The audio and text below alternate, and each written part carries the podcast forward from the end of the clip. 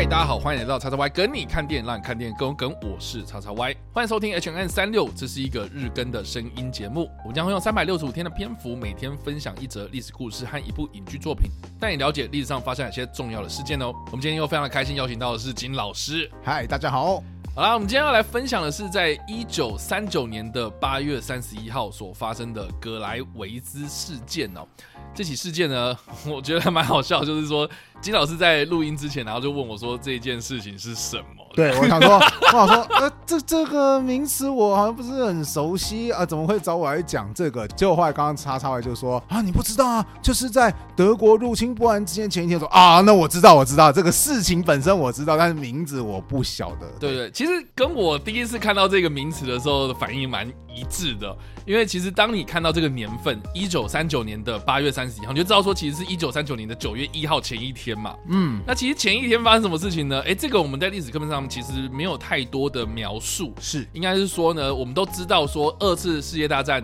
在爆发的那一个时间点就是一九三九年的九月一号，德国入侵波兰。对。那德国入侵波兰之后，就引发了什么东西？就是英国跟法国严厉的谴责，谴责他们这样子。然后，可是呢，没有实际的作为，这样，所以才导致了接下来的九月呢，波兰呢就被打败了。然后更惨的就是呢，它的西边被纳粹德国占领，然后它的东边呢被苏联所瓜分，这样是，所以就等于是说啊，这个波兰就没了这样。那但是呢，很少人会去提到，就是说，那在这一个入侵波兰事件的前一天，到底发生什么事情呢？就是我们今天要提到的这个格莱维兹事件哦。那这起事件呢，简单来说呢，就是有一群纳粹德国的军人，他们假扮成波兰人哦，在这一天呢。攻占了位在德国跟波兰的边境的一个电台啊，然后在这个电台里面就播放了，可能找了一些波兰人吧，然后来录了一些反德言论的一些声音，这样子啊，然后来制造出德国在隔天入侵波兰是因为。波兰当地的反德人士对德国造成威胁的一个假象，所以才有点像是，哎，我就是出师有名呐，哦，因为你们对我哈造成了威胁，所以我要出兵攻打你们这样。所以对于格莱维兹事件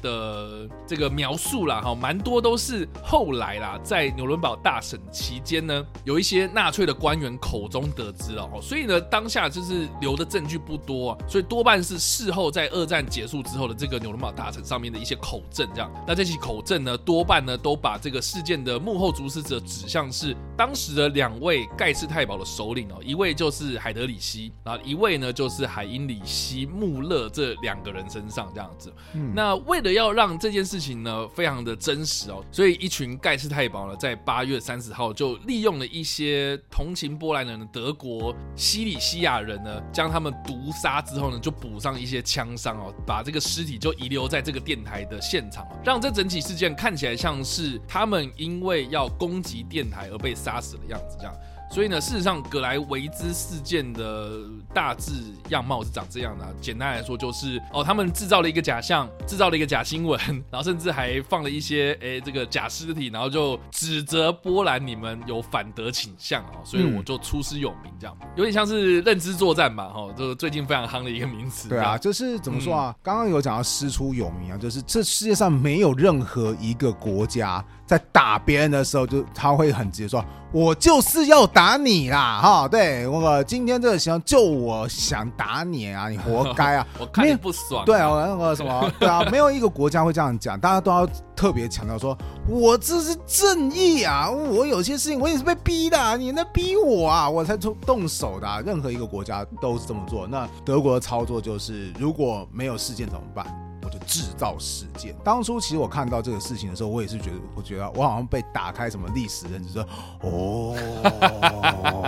好，我了解了。那其实关于这个事件本身，我是觉我是也都只有知道刚刚有提到的事情，但有一件事情非常非常有趣，因为刚刚我们有提到八月三十一号发生这件事情嘛。九月一号，德国开始入侵波兰。那当时在德国入侵波兰的第一批的军队当中，有一个人啊，他跟中华民国有非常非常重要的关系。嗯那个人就是蒋介石的第二个儿子蒋纬国。如果你去查维基百科，甚至都可以查到这则资料。那一定会有一些人会想说：，嘿，蒋中正的儿子为什么会在一九三九年出现在德国，而且还参与到波兰的作战当中呢？这要稍微提到，就是说，其实中华民国哈，就是在有一段时间跟德国建立了军事合作，还有商贸合作的关系，简称为中德合作。当时中国也有很多军队是采用德国式的训练。嗯，在这种情况下，其实蒋介石就把他也是蛮器重的二儿子蒋纬国说：“那你就去德国学习一下人家的军事好了哈。”对，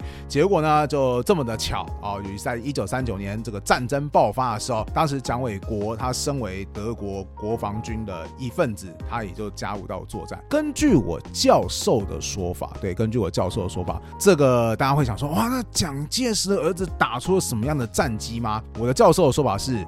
当时蒋纬国的上司军官就把他叫过来说：“当回作战的时候，从头到尾你必须跟在我旁边，不要到处乱跑，我带你作战。”对，好 这这这个场景怎么有点像金奎刚对那个安纳金讲的话？对，然后我带你飞啊！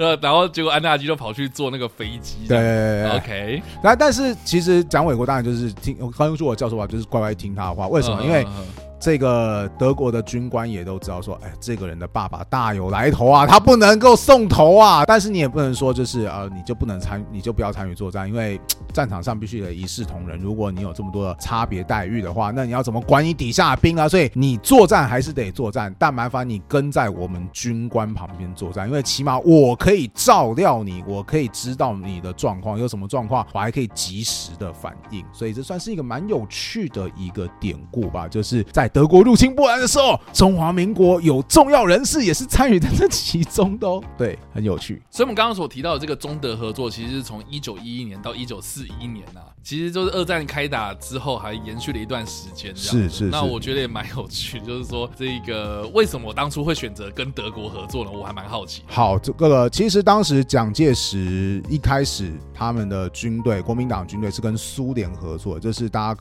公课本有提到联俄容共嘛，然后在孙中山时期就联俄容共，所以苏联还特别协助建立了黄埔军校，苏联的军官、苏联的武器，而且甚至蒋经国也是被送到苏联去了。对对对对对，因为那个时候所所有东西都跟苏联学习啊，所以那个有一些高官的儿子或者是就是相关人士都被送到苏联去取经啊，然后蒋经国就被他的爸爸亲爱的爸爸给送到苏联去了。我觉得这件事情呢、有一次让我非常的有感、然后就是说我曾经在高中的时候有到了这个 呃我们的左岸，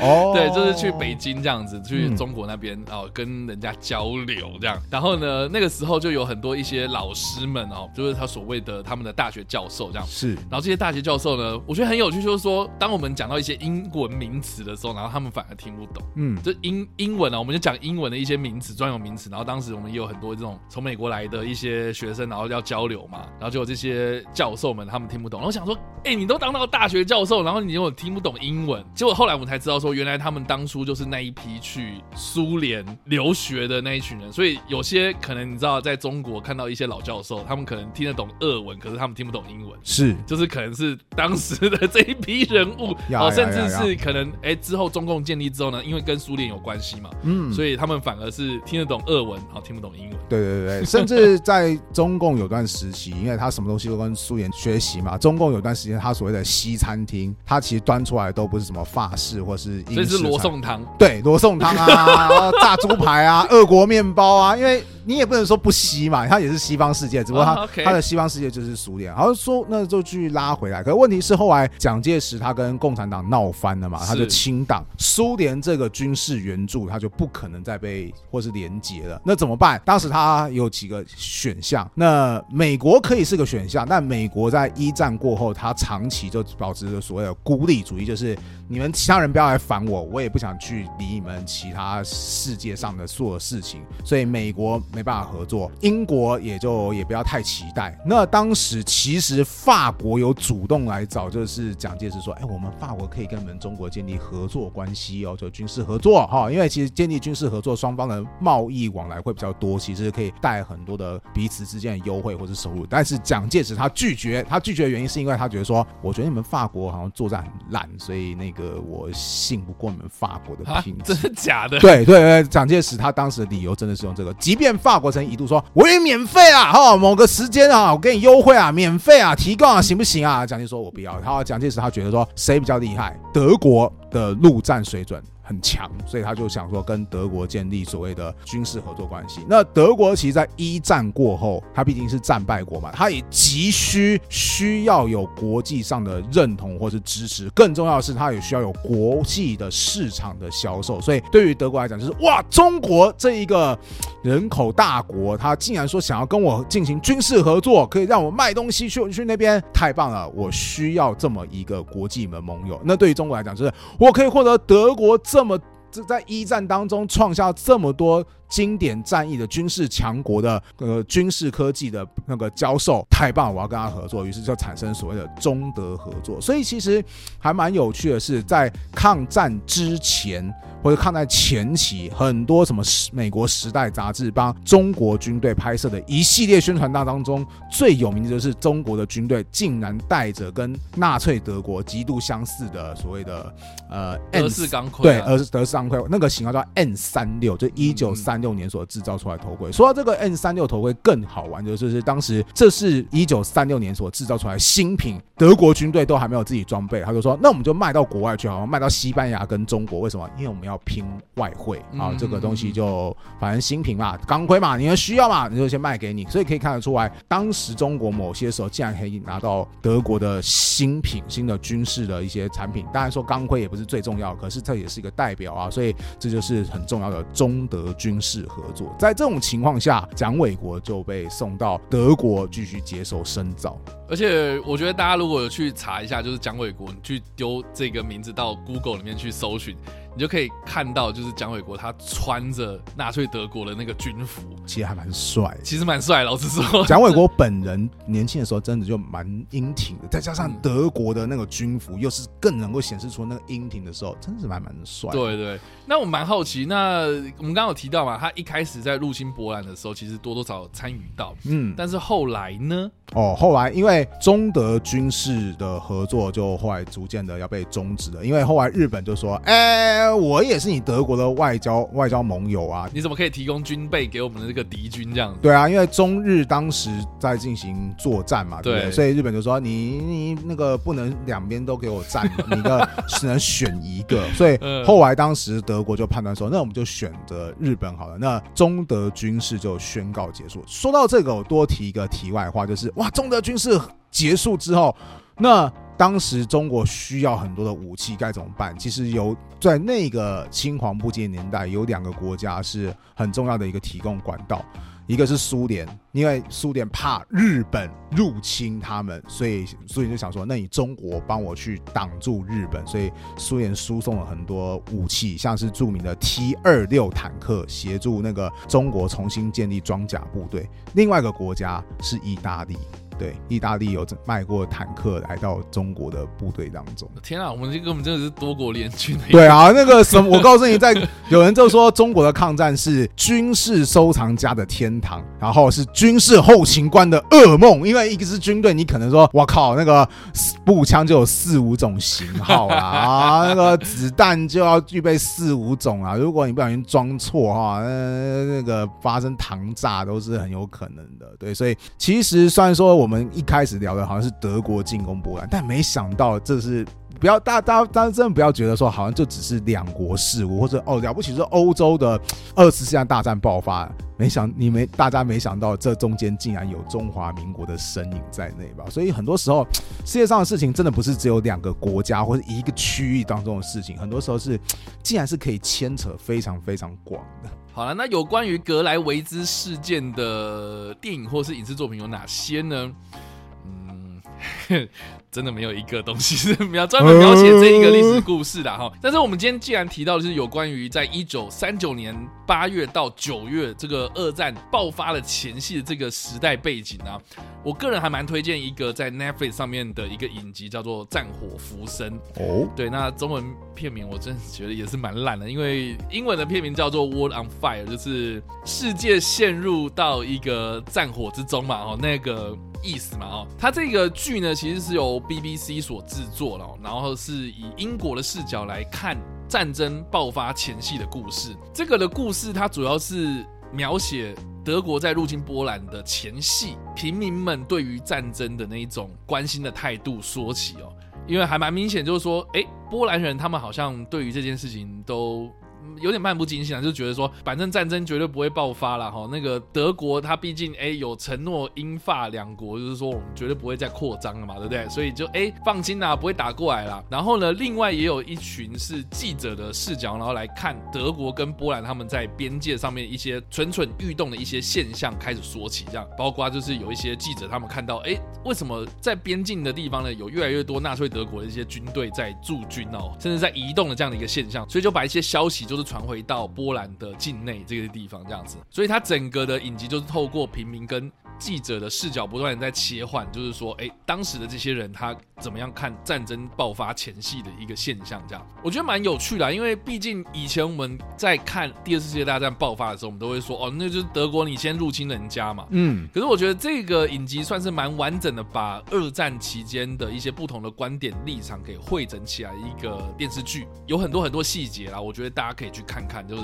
哎，以平民的视角啦，以记者的视角，甚至是以一些官员们的视角来看这。场战争爆发的过程哦，就像我们刚刚一开始讲的嘛，就说任何一场战争不是哦，我突然兴致来了，我就开始入侵人家嘛，是通常都是有理由啊，或是有一些迹象有迹可循。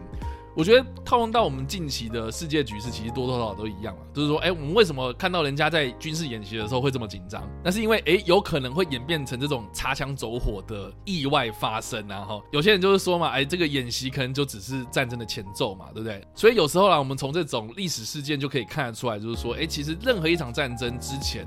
在历史上面有过哪些迹象？哎，这个我们就可以以古鉴今啊。这个就是我个人非常非常推荐，就是战火浮生一个非常重要的一个地方，这样。了解。好啦，以上呢就是我们今天所介绍的历史故事啦，格莱维兹事件以及我们所推荐的影集《战火浮生》。不知道大家听完这个故事之后有什么样想法，或是你们看过这部影集呢？都欢迎在留言区方留言，或在首播的时候来跟我们做互动哦。当然了，如果喜欢这部影片或声音的话，也别忘按赞、追踪我们脸书粉丝团、订阅我们 YouTube 频道、IG 以及各大的声音平台，也别忘在 Apple Podcast 三十八里百上留下五星好评，并且利用各大的社群平台推荐和分享我们的节目，让更多人加入我们讨论哦。以上呢就是我们今天的 H N 三六，希望你们会喜欢。我们下次再见，拜拜拜。